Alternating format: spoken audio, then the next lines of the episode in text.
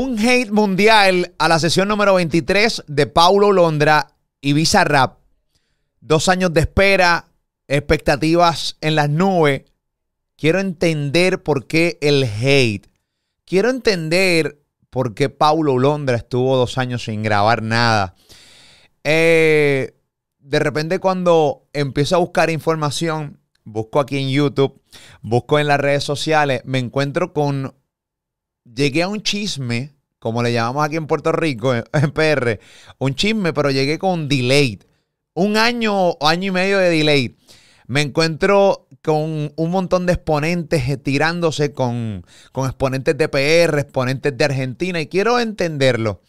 Pero no quiero entenderlo así, buscando información. No quiero hablar con una persona que está radicada en Argentina, que consume el género de Argentina, que lo conoce, conoce los artistas, los entrevista, habla de ellos, hace contenido sobre ellos y conoce la historia completamente de Big Liga, compañía en la que estaba Paulo Londra, de Paulo Londra, eh, los chismes con Duki, los chismes con Lenny Tavares, con María Becerra, bueno, con un montón de gente. Eh, y quiero que me los pongan en orden cronológico, pero más que todo quiero conocer por qué el hate de esta sesión número 23 de Visa Rap y Paulo Londra, de Argentina. Así que presento a Anaís Castro, presentadora y comentarista de TNT, eh, mejor conocido en nuestra zona como TNT, pero allá le llaman TNT. Está con nosotros directamente desde Argentina. Eh, ¿Cómo tú estás, Anaís? ¿Todo bien? Bien, mi amor, feliz y honrada de que me hayas invitado a Molusco TV a conversar de esto. Sabes que soy una gran fan y, y, que soy una gran fan de todo lo que está pasando aquí en Argentina con el movimiento urbano. Así que genial, feliz, feliz de conversar contigo. Yo quiero, yo, yo estoy empezando a conocerlo, este, y yo oh, tengo un montón de colaboradores. Cuando yo no sé de algo, busco un colaborador y, es mejor hacer preguntas que decir disparate frente a un micrófono. Así que eh, qué mejor que tenerte aquí. Tuve la oportunidad de conocer, para que no saben quién es Anaís, yo tuve la oportunidad de compartir con Anaís hace unos meses atrás en Colombia, donde tuvimos la oportunidad de presentar la, la noche de nominado de los premios HIT, que por cierto vamos Así a ser es. parte, somos los presentadores oficiales. Eh, de los premios HIT. Ahora es el mes de junio, julio, creo que. Sí, eh, el 2 de junio, el 2 de junio en República Dominicana. En Capcana, República Dominicana, vamos a estar allí presentando. Así que nada, este, estuvimos allí, eh, hablamos un rato y, y, pues me di cuenta que, que Anaí es un gran talento y que sabe muchísimo de lo que está pasando en, la, en el movimiento urbano de Argentina. Y precisamente de eso quiero hablar. Hay una, vamos, antes de ir a, a lo de Visa Rap, que quiero dejarlo para el final con, con, con, Paulo Londra eh, y el hate, y quiero que me digas también cómo eh, ha sido la recepción de, este, de esta sesión número 23 en Argentina. Olvídate lo que opinemos nosotros aquí en Puerto Rico, quiero saber Argentina específicamente, bien. que el movimiento es bien duro eh, con sus artistas locales, ¿no? De allá, Duki, este mismo Paulo y todo eso. Ok. Sí. Paulo Londra, est Paulo Londra estuvo dos años en pausa. ¿Qué pasó con la carrera de Paulo Londra? Eh, ¿Cuál es la historia que dice la gente? Porque quiero tratar de, porque nosotros, tú y yo, específicamente yo, este, conozco mucho cómo corre el negocio entre artistas claro. y manejadores y disqueras. Quiero tratar de entender qué sabe la gente eh, para ver si, pues esta es la versión real, ¿qué es la que hay? Claro, mira, son, son, muchas cosas, ¿no? O sea, pasaron muchas cosas en la carrera de Paulo. Paulo tiene una carrera eh, que fue corta pero explosiva antes de la pausa. Él empieza con, con, las batallas de gallos aquí en Argentina, que de alguna manera todo lo que viene pasando con, con la esfera de la música urbana nace en las batallas de gallos. Todos los que están en este momento sonando en todos lados empezaron ahí, empezaron haciendo freestyle. Y él tenía una, una una dificultad, por decirlo de alguna manera, frente a las batallas de gallos, y es que él tenía un freestyle que era mucho más chill, que era menos agresivo, y por eso le costó mucho insertarse, porque la gente lo, veía como flojito al principio, como, bueno, ¿qué onda este pana que, que no se sube como tiraderas agresivas dentro de las batallas de gallos, que aquí son como a muerte, ¿no? Él le cuesta como integrarse a esto, pero fue cultivando como un público que le gustaba esta manera poética, o más suave, metafórica que tenía él de hacer freestyle. Entonces la gente empezó como a gustarle y a comprar el estilo de Londra, que nunca fue duro. Esto, esto nos va a servir como para, para hilarlo con el final y la sesión de Bizarrap. ¿Qué pasa? Él empieza a hacerse famoso, empieza a ganar batallas de freestyle, incluso él estaba empezando a hacerse muy famoso en la misma época que Duki. En el 2017, él saca un tema que se llama Relax, que tuvo 15 millones de visualizaciones muy rápido en una época donde la, los millones de visualizaciones no se acumulaban tan rápido como hoy, que sabemos que esto es un número al que muchos artistas llegan fácilmente en una semana. En ese momento era una novedad y empezó como a agarrar mucho ruido, mucho ruido, mucho ruido. Lanza otra canción ese mismo año que se llamaba Luna Llena, que llega hasta J Balvin. Ahí él empieza a internacionalizarse, empieza a sonar afuera, no sé qué. Viene una persona y le dice, ¿sabes qué? Hay, un, hay dos productores en Colombia que son unos duros y que son los que en este momento pueden hacer que tu carrera explote. Estas dos personas son Obi on the Drums y Cristoman. Él en el 2017 viaja para Colombia, conoce a esta gente, le encanta la manera de trabajar, él sintió que de alguna manera estaba dando un salto muy importante y efectivamente era así. O sea, imagínate que un artista argentino que de repente eh, pasa de las batallas de gallos a estar en Colombia tratando de producir música donde en ese momento era el semillero de artistas que era Medellín, y ellos arman una compañía entre los tres que se llama Big Ligas. ¿Cuál era el, el sentido de Big Ligas? Ellos se, como que se abanderaron de hacer música independiente y que ellos no iban a necesitar de ninguna firma grande ni ninguna compañía grande para romperla toda, para romper la liga. Por eso se llaman Big Ligas. Entonces, él, Pablo era chiquito, Pablo tenía 19 años, entiendo, en ese momento, o menos. Y, estaba como, como muy metido en esta hermandad con Cristo y con Obi, creyendo fielmente en lo que estaban haciendo. ¿Quién es Cristo? O sea, todas estas, ¿quién es Cristo? Cristo Man es otro de los productores que trabaja con Obi on the Drums históricamente. Ok, ok. O sea que es parte históricamente de. Eh, Obi, on the Drum y Cristo eh, básicamente son los, junto con Paulo, eh, como dice al principio, fueron los que fundaron Big League, Big Liga. Exactamente. Eh, pero Cristo sale de la nada, nadie, o ya él hacía otras cosas dentro de la música o qué? Sí, él producía con Obi. Recuerda que Obi viene produciendo con Carol desde hace muchísimo tiempo. Cuando eran pareja, claro, y toda la cosa, que en definitivo. Claro, entonces él, él, producía con Obi desde, desde antes. O sea, cuando Paulo conoce a Cristo, ya ellos trabajaban juntos. Que para mí este nombre es completamente nuevo, no, no sé quién es Cristo. Sí, él, él, él siempre se mantiene como, como bien solapado, ¿sabes? Como que la cara visible es Obi. Bueno, me parece bien, porque si realmente no. Hay muchas veces que hay muchos manejadores que quieren ser más famosos que el mismo artista, pero eso es otro tema. Es otro tema, y igualmente pasaron cositas con Cristoman y con Obi, con esto de, de, ser más famosos y tener el nombre por delante del artista en canciones como, por ejemplo, Nothing on You, que hizo Paulo después con Ed Sheeran, pero nos estamos saltando un montón de tiempo. Espera. Él va para allá, arman Big Ligas, no sé qué, eh, sacan Nena Maldición en el 2018 con Lenny Tavares y esto explota a tal nivel que Paulo se convierte en el artista argentino más escuchado en Spotify.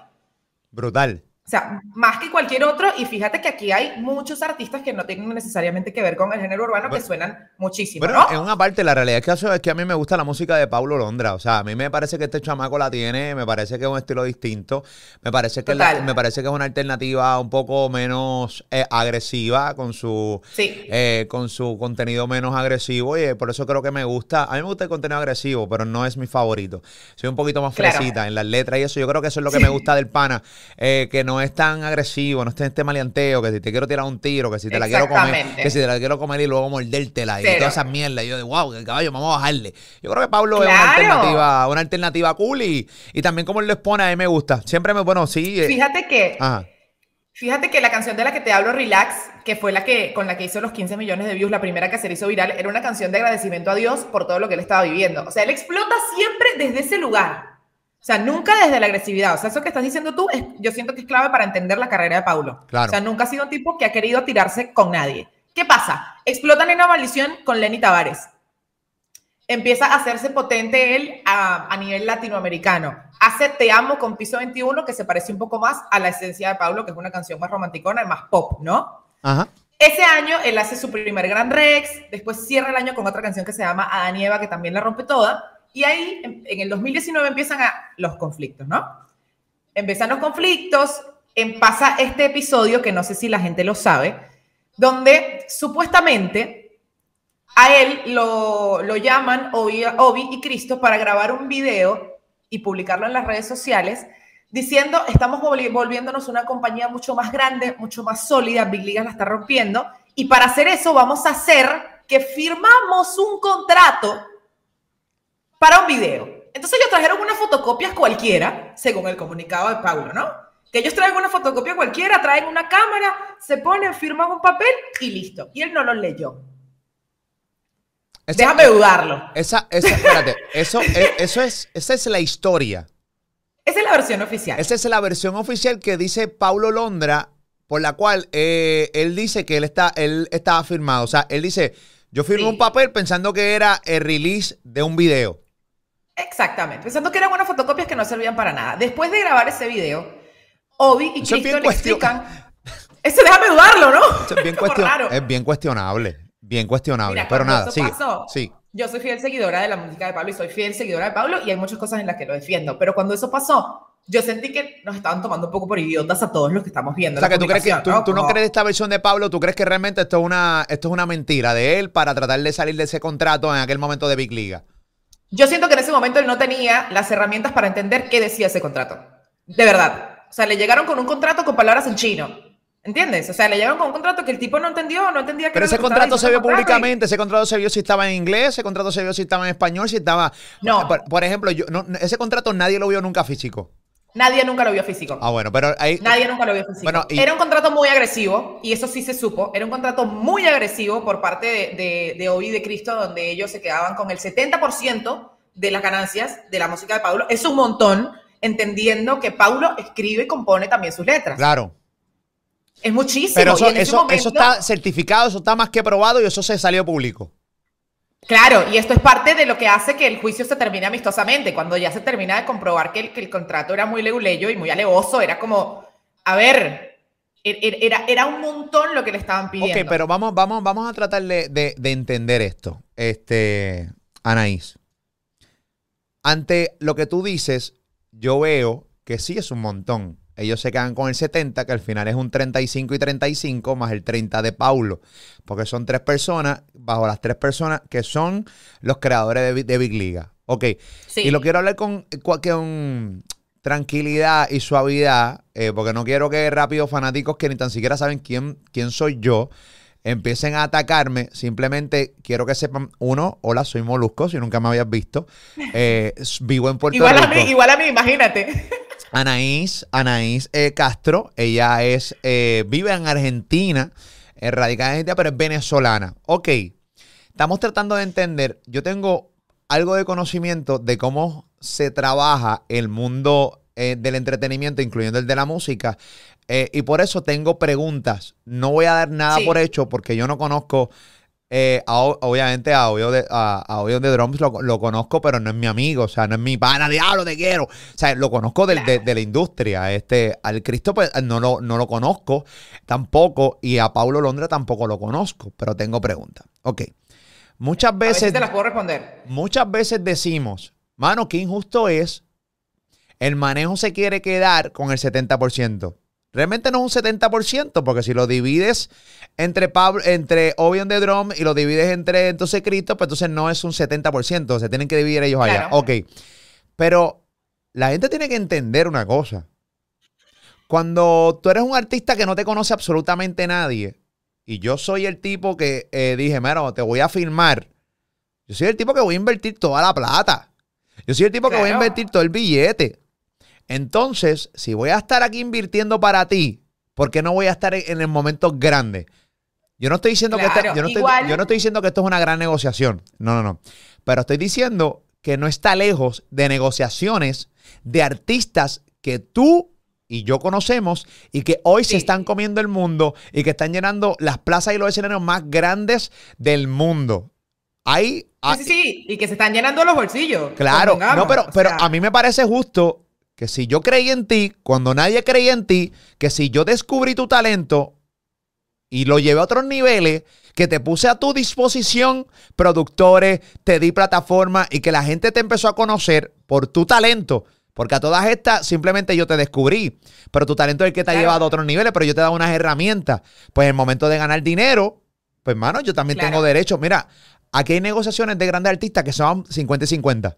Para que sepan, ¿entiendes? Para que sepan, es una, es una, es una, es una realidad. O sea que. Ahora, hay algo que nos que estamos omitiendo de ese contrato.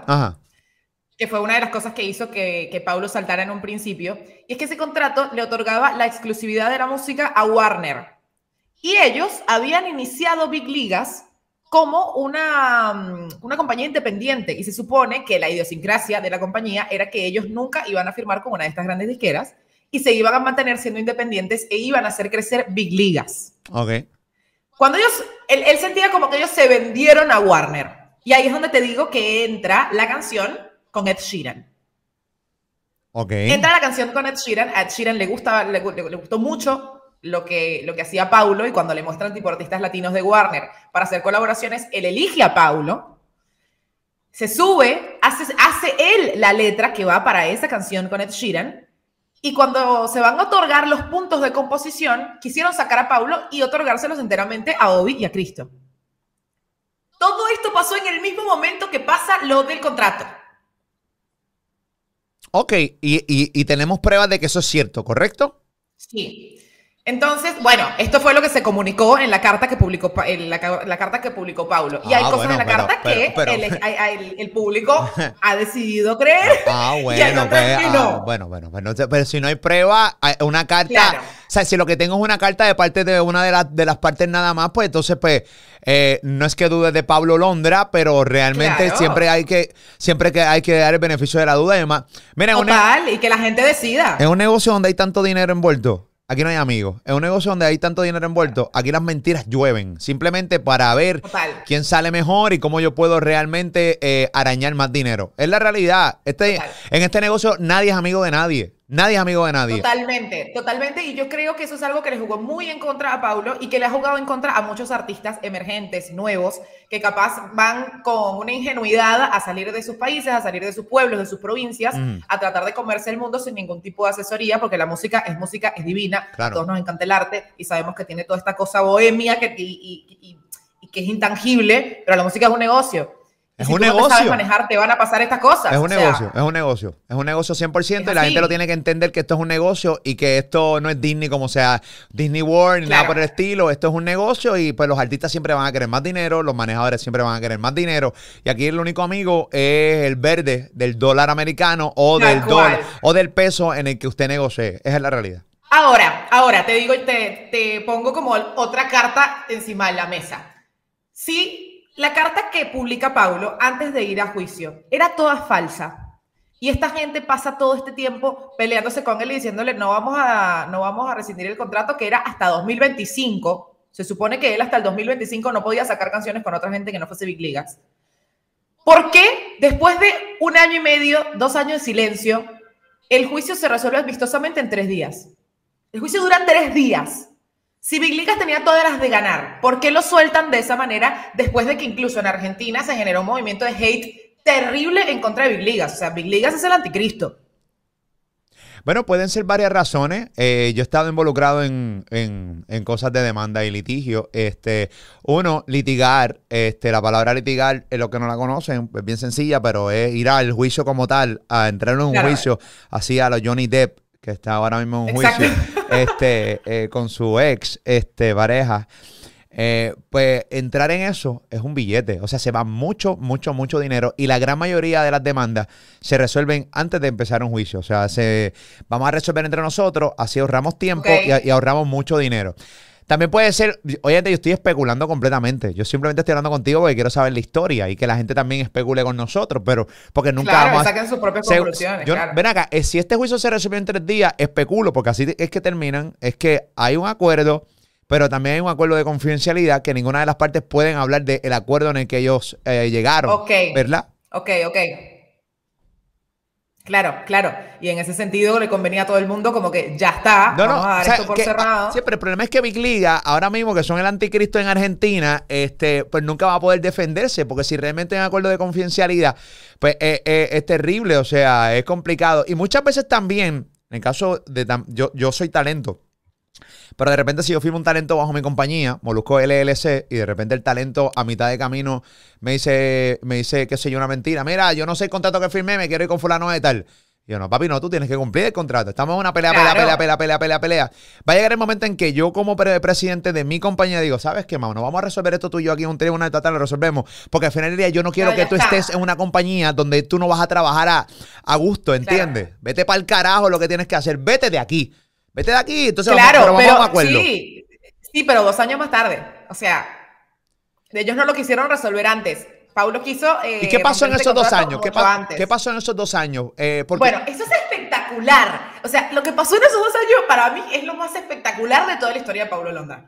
Porque, ¿qué pasa? Te conté Este que está bueno y yo, 2017 te, yo llegué en delay. Yo llegué, en, yo llegué un año tarde, ya estoy bien, bien atrás. Pero me estoy poniendo al día con Argentina. Dime la Argentina, saludos, que es la que hay adelante. Mira, está buenísimo lo que pasó porque te, te acuerdas que te conté que en el 2017 él, estaba como en el tope de las batallas junto Sí. a Duki, Ok. ¿no? Que a mí me encanta Duki. Me parece que es un gran artista también. Una bestia.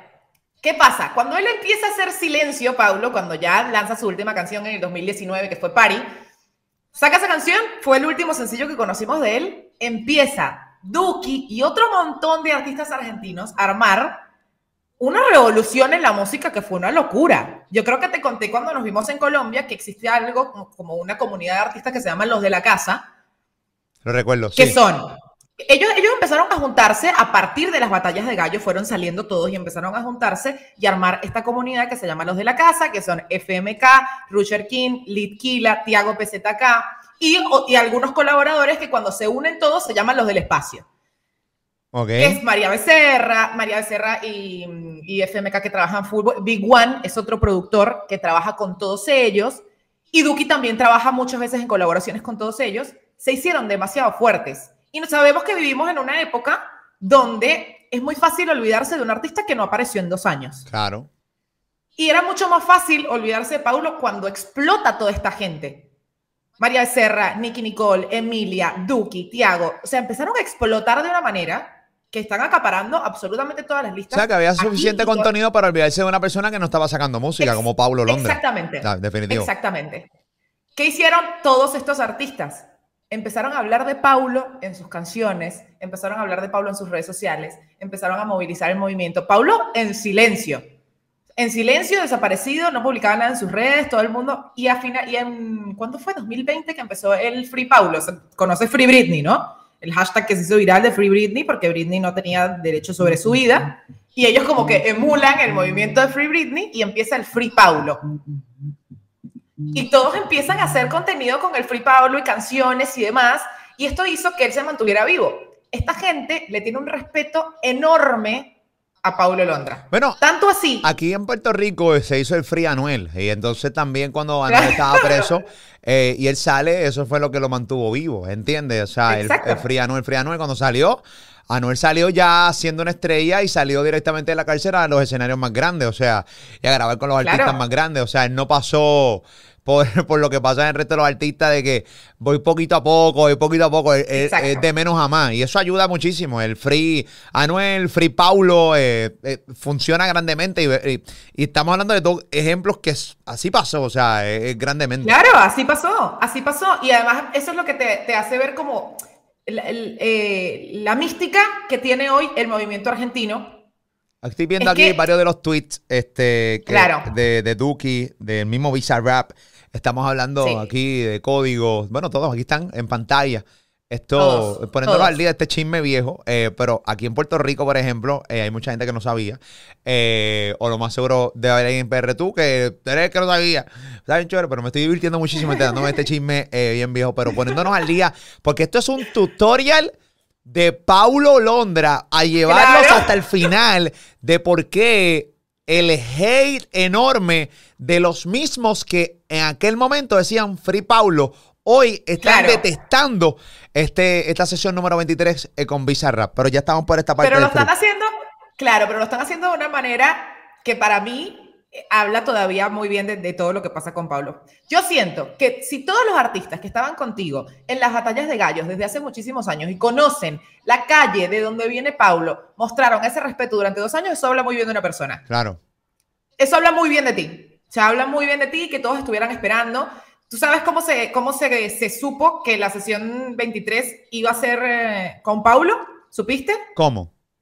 Bueno, esto fue muy gracioso porque cuando Mike Towers, cuando empieza a explotar Bueno, Bizarrap, En la entrevista que, en la entrevista que le hizo Ibai este, en España, Exacto. en España, que Mike Towers le pregunta, bueno, Ibai le pregunta a Mike Towers si iba a ser la sesión número 23, que le había separado el número 23, porque, Por- obviamente, claro. obviamente porque, eh, eh, por- porque utiliza el número 23 Mike Towers en sus discos y en sus cosas, y entonces de repente Claro. él delata. Eh, Sí. Se dio un chota cómico, Mike Towers. Yo, no, no, es que él me dijo que era Paulo Londra, el número 23. Pero como que era, tú sabes. Yo, Ibai se quedó como, Entiendes que lo estás develando, tipo, es la sorpresa de la sorpresa. Es como la entrevista que yo le hice a Residente, que Residente revela, un chota cómico dijo, mira, mano, yo grabé la sesión de Bizarrap, pero fue aquí en casa. Él trae su, me gustó porque él trae sus cartoncitos, trae, y entonces transforma su estudio, lo transforma en donde quiera que él esté y todo el mundo... O sea, ¿what? ¿Qué? No es en Argentina, tú no habías... Yo decía, eh, yo estaba así, eh, eh, en serio Residente está diciéndome que Bizarrap viaja por el mundo con sus cartones y transformado el estudio donde quiera que esté. Eso realmente para mucha gente era como que diatre. Yo pensaba que viajaban a Argentina, a su cuartito. Eso fue durísimo aquí, porque fue como, a ver, todos pensábamos que se estaban viniendo todos a territorio argentino a grabar con Eso, eso se vio por allá por Argentina, esa parte de Residente de la entrevista mía. ¡Wow! Claro. ¡Wow, wow! Eso estuvo increíble, eso estuvo increíble. Pero nada, ¿y qué más pasó? O sea, ah, bueno, ya yo me enteré como. O sea, no estaba tan perdido nada de cómo se enteraron de ese número 23. Estoy claro, eso. Ellos se enteran de esa manera, entonces ahí se puso todavía más candente la cosa y empezaron a querer que la sacara, que la sacara, que la sacara. O sea, como empezó a calentarse la expectativa por la sesión 23. De hecho, ellos, ellos venden como, eh, no sé si has visto los teasers que arma Visa de las sesiones, muchas veces que son tipo peliculescos, que están brutales. Me encantan. Porque Visa me parece un genio total. Y en la sesión número 48 con Tiago PZK, o sea, como que nadie sabía que iba a ser la 48 y entra Tiago como con una como con una capucha y como fingiendo que era la 23 y todo el mundo queriendo que se la quitara y fuese Paulo y no. O sea, ellos empezaron a calentar esa, esa sesión desde hace mucho tiempo. O sea, habían demasiadas expectativas. O sea, era, era, era demasiado compromiso y cuando volviera Paulo sabíamos que iba a ser un compromiso muy grande tratar de, de, cumplir con lo que la gente estaba esperando de él. De hecho, para mí la elección de la canción con la que Paulo vuelve es acertadísima. No sé si escuchaste Plan A. Plan A y luego sacó otra más. Eh, Chance. Exacto. Y luego entonces la tercera, que es la que saca luego de... Claro. Pero, ok, eh, antes de ir aquí a las canciones y eso, yo tengo una aquí, yo, yo tengo aquí un tweet eh, viejo de Lenny Tavares. ¿Dónde está este tweet? ¿Dónde está este tweet? Ah, ok. Mira, lo tengo aquí. Este tweet viejo de Lenny Tavares, este, de hace escasamente dos años, que dice, la canción se llama Estupideces, Pablo Londra, le da mention. Entonces dice, el problema, el problema no es que no lo dejan sacar música. Porque aquí es que yo no entiendo, eh, y quiero que tú me expliques. Y recuerden, señores, yo estoy entrevistando eh, a Anaís, eh, porque ella conoce de esto. Yo no lo conozco y tengo preguntas y tengo dudas. Eh, lo que tengo un poco conocimiento de cómo corre la música y cómo corren los negocios y, segura, y también te voy a tener dudas y seguramente pues yo diga, mano, ¿sabes qué?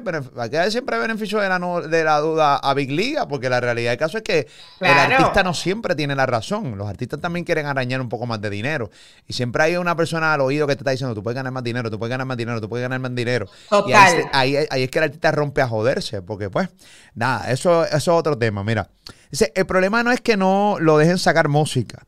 Obviamente porque aparece, aparente alegadamente, Paulo Londra decía que no podía sacar música porque, pues nada, estaba tratando de salirlo de... No, él no lo decía, ¿eh? Él no lo decía. Eso fue como, como lo que asumió la gente, que él no podía. Ok, pues entonces, pero ¿y por qué entonces sale Denny Tavares con este escrito que dice, el problema no es que no lo dejan sacar música? Eso es mentira. Tenemos una canción lista para salir y tenemos el ok de todas las partes menos la de Paulo.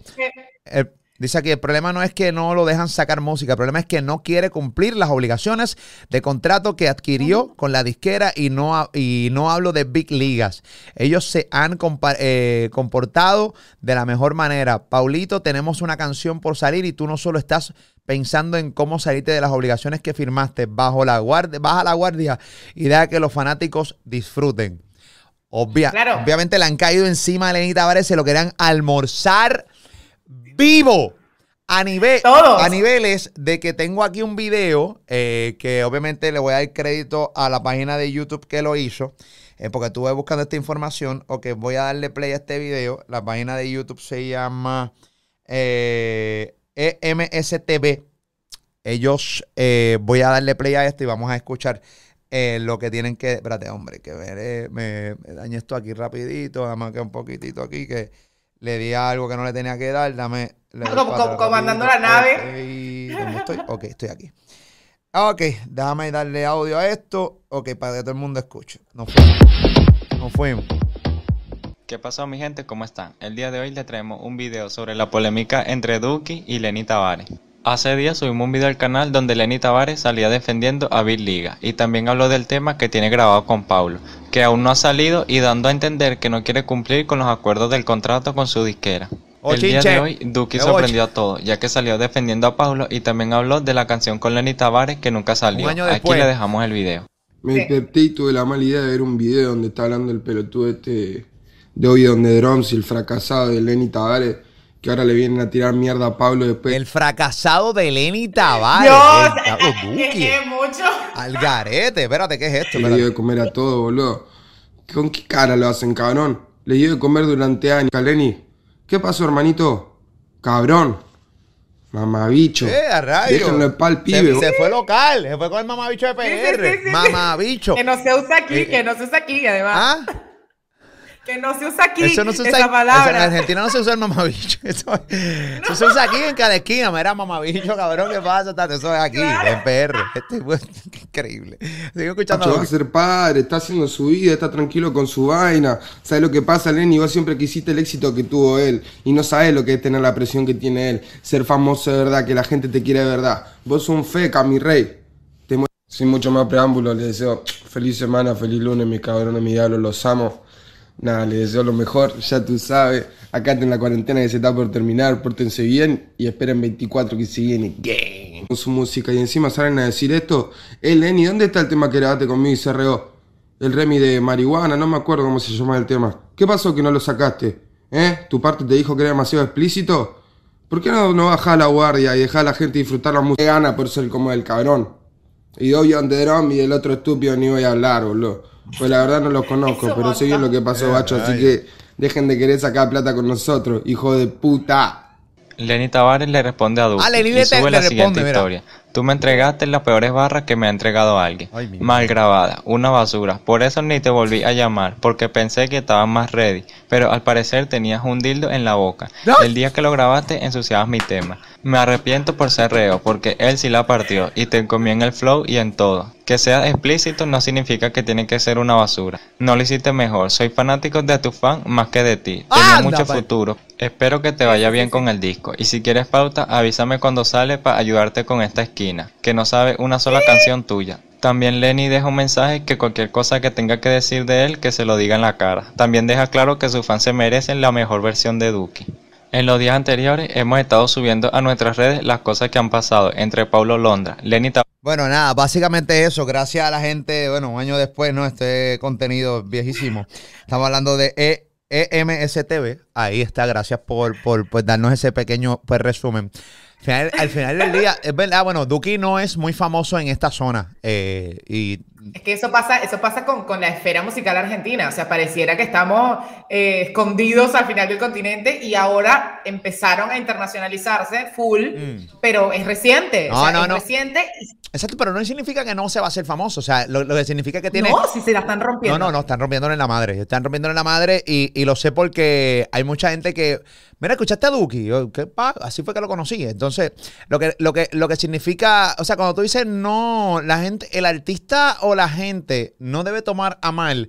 Pues mira, este artista no lo conozco mucho acá, al contrario, lo deben tomar como, mano, ¿sabes qué? Tengo eh, más crecimiento, tengo otro punto, otro mercado Claro. que puedo conquistar. O sea, que, que hay taller, hay, hay trabajo, y eso es divertidísimo eh, para los equipos de trabajo poder llegar a otros mercados y seguir escalando. O sea, no significa más nada eso. O sea, que eso, por eso lo digo. Totalmente. Bueno, fíjate que, que esta actitud de Duki era lo que, lo que hablaban que Paulo no tenía en las batallas de gallos. Esos son tipos que se van a subir a, a- tirarte con lo que tienen adentro y con la ira que les pasa por encima y, y van a defender como su esfera alrededor de esa misma manera, cosa a la que Paulo, a la que Paulo nunca se subió. Claro, claro. O sea, siempre fue como más Sí, o- bajo perfil en ese sentido. si que, queda algo más de la historia de Pablo Londra con Big Liga. O sea, eh, a mí lo que yo estoy notando es que eh, todos los artistas creyeron la versión de Pablo y, ni- y no creyeron la versión de Big Liga. Pero la, la pregunta es, o sea, yo creo que ante los ojos de los artistas y de los fanáticos, siempre el patito feo y el villano de la película va a ser la disquera y va a ser el manejo. Aunque el manejo y la disquera tengan la razón. Y por eso a los, fan- Total. los fanáticos tienen que entender, y se lo digo por experiencia. Al final del día usted puede decir lo que usted quiera de mí. Por experiencia. No siempre el artista dice la verdad. Muchas veces con lo que se para enfrente a una cámara y lo que hace en un story no es la verdadera persona. No estoy diciendo que esto es de Pablo Londres, estoy hablando en el overall, ¿no? Obviamente Pablo Londres es la persona, como dice mi compañero de radio aquí en PR Ali, es la persona en cuestión. La persona en cuestión es Pablo Londra. No estoy diciendo que Pablo Londra no es el tipo que ustedes conocen, estoy diciendo porque yo no lo conozco, pero estoy diciendo que Claro. siempre hay que darle el beneficio de la duda al artista y también, de cierta manera, decir, mira, bueno, ven acá, pero en la disquera o el manejo tendrá la razón. Lo que pasa es que la gente No, no. le da la oportunidad realmente para, para esas versiones. O muchas veces la disquera ni le importa que tú también como fanático creas la versión de ellos. Tal cual, tal cual. Y hay algo que hay que decir, que decir- hay que dejar claro, y es que la gente decidió avalar la decisión de Paulo de no sacar música en esas condiciones. Pero no era que le tenían prohibido sacar música. Mm. Sea, y eso se supo. Buen y aquí punto. la gente dijo, ¿sabes qué? Tiene razón, que no la saque. Sí, porque la, la, la, la, sea, la regalía la, la- la iba a cobrar eh, otra persona o la gran mayoría de la regalía la cobra otra persona. Exactamente. Ok, ok, ok, ok. Exactamente, pero él sí podía. Para mí es una elección equivocada la que tomó. Y, y mira que, como se dice aquí en Argentina, yo a Paulo lo banco y me encanta lo que hace. Pero para mí la elección, en el momento que la tomó, en el momento de su carrera tan explosivo que estaba, de desaparecer, para mí es cerrada.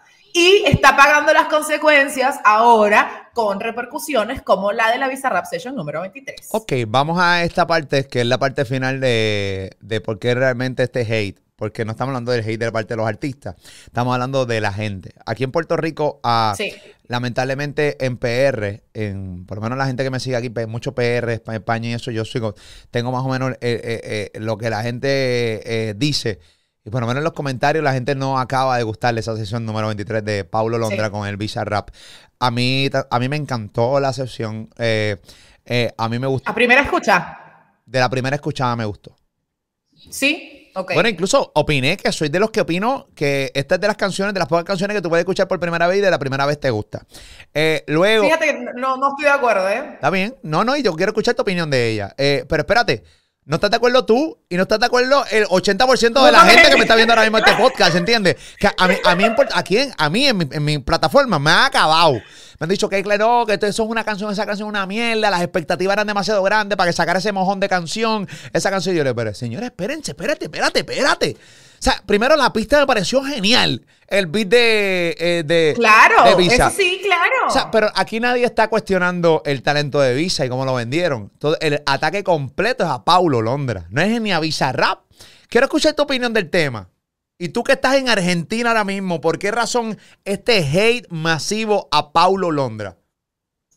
Mira, es muy loco el público argentino. El público argentino es demasiado fanático y demasiado venático, ¿no? Los tipos es como que te aman o te odian. Y si te aman, te aman a pesar de Aquí todo. es igual. Por eso es-. Sí, Esta- ¡Uh! Aquí te aman pero, pero o te, te aman a pesar de todo.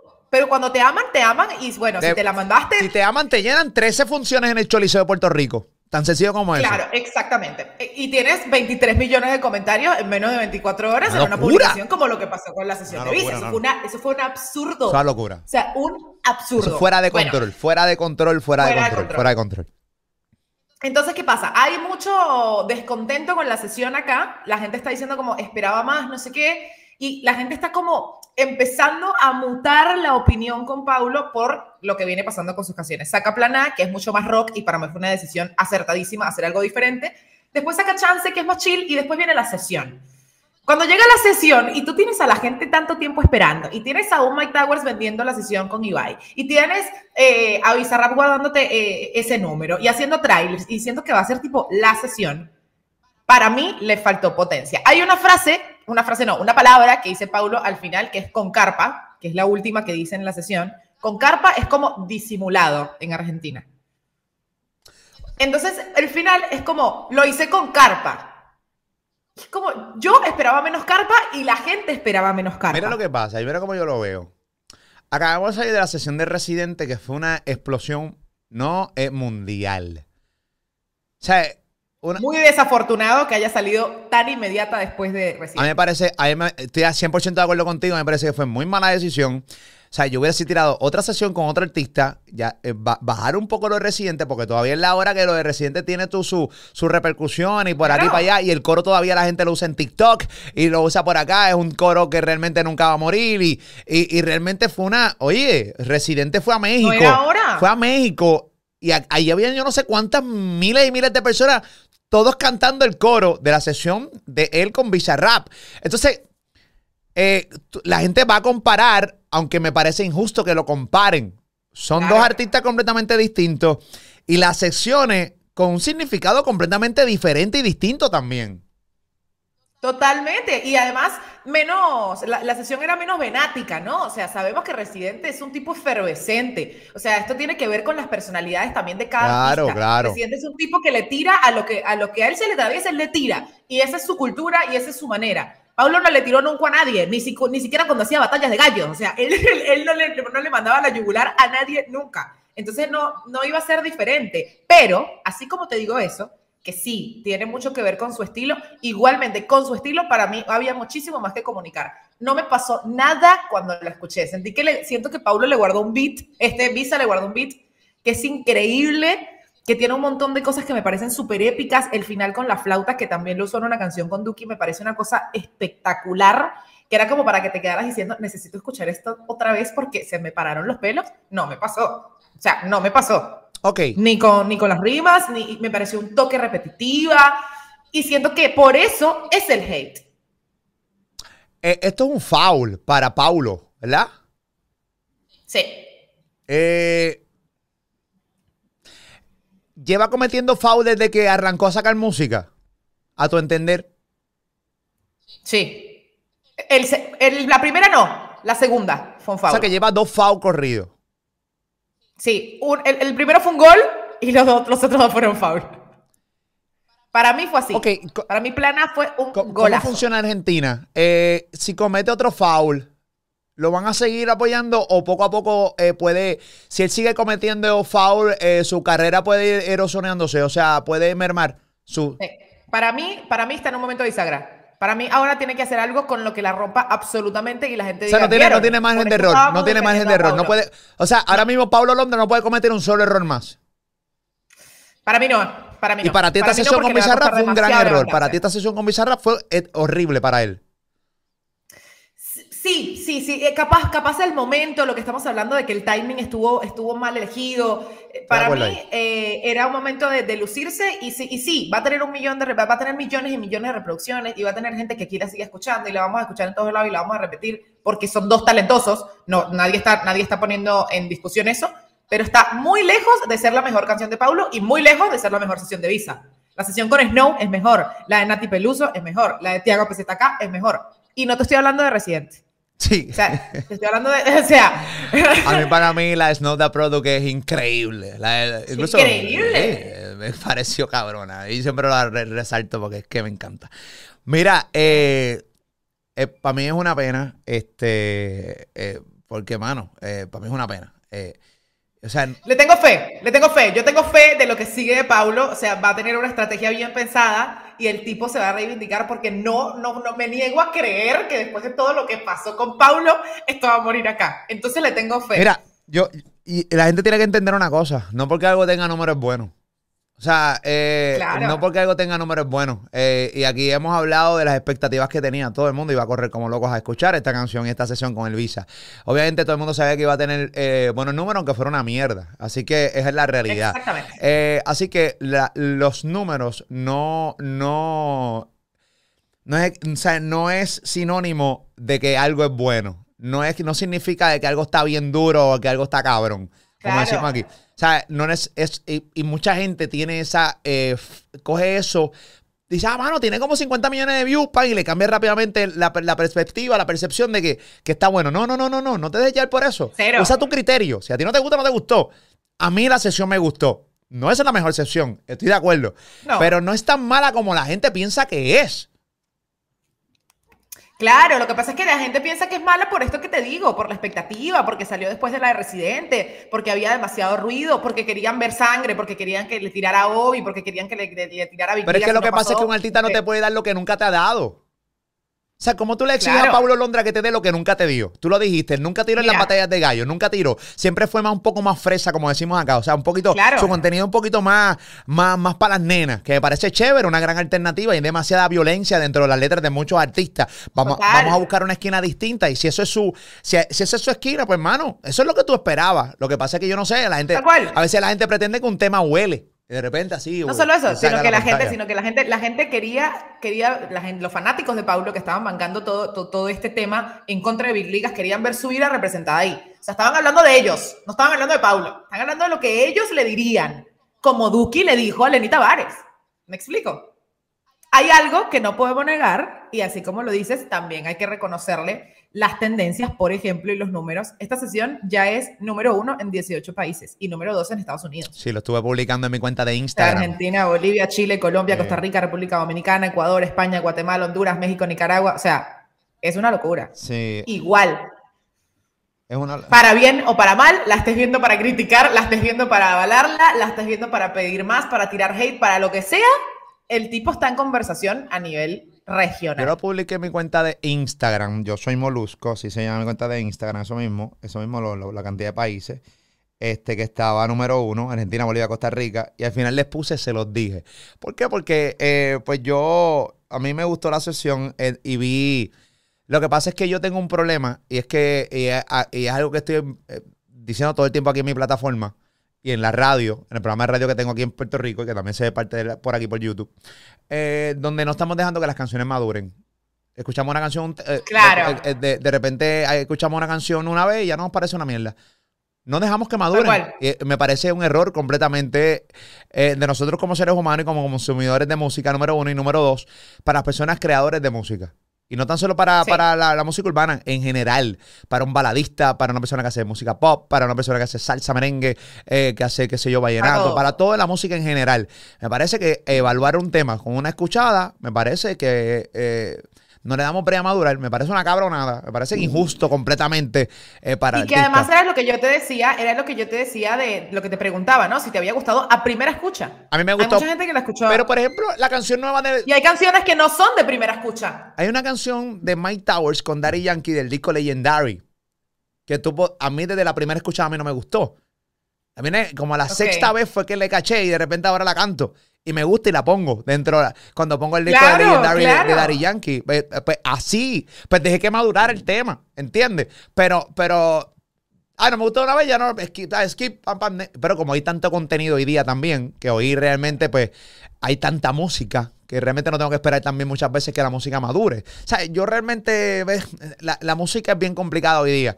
Eh, Sí, es bien- sí, es fascinante, a mí me encanta. Es como están pasando tantas cosas al mismo tiempo y, está, y están surgiendo tantos artistas y tanta velocidad y tanta cosa que siento que en esos experimentos es de donde, se cocinan como, como los buenos caldos, ¿no? Y por eso hoy la música latina la está rompiendo en el mundo, porque está, están pasando cosas. O sea, cuando las cosas explotan es porque pasan cosas alrededor.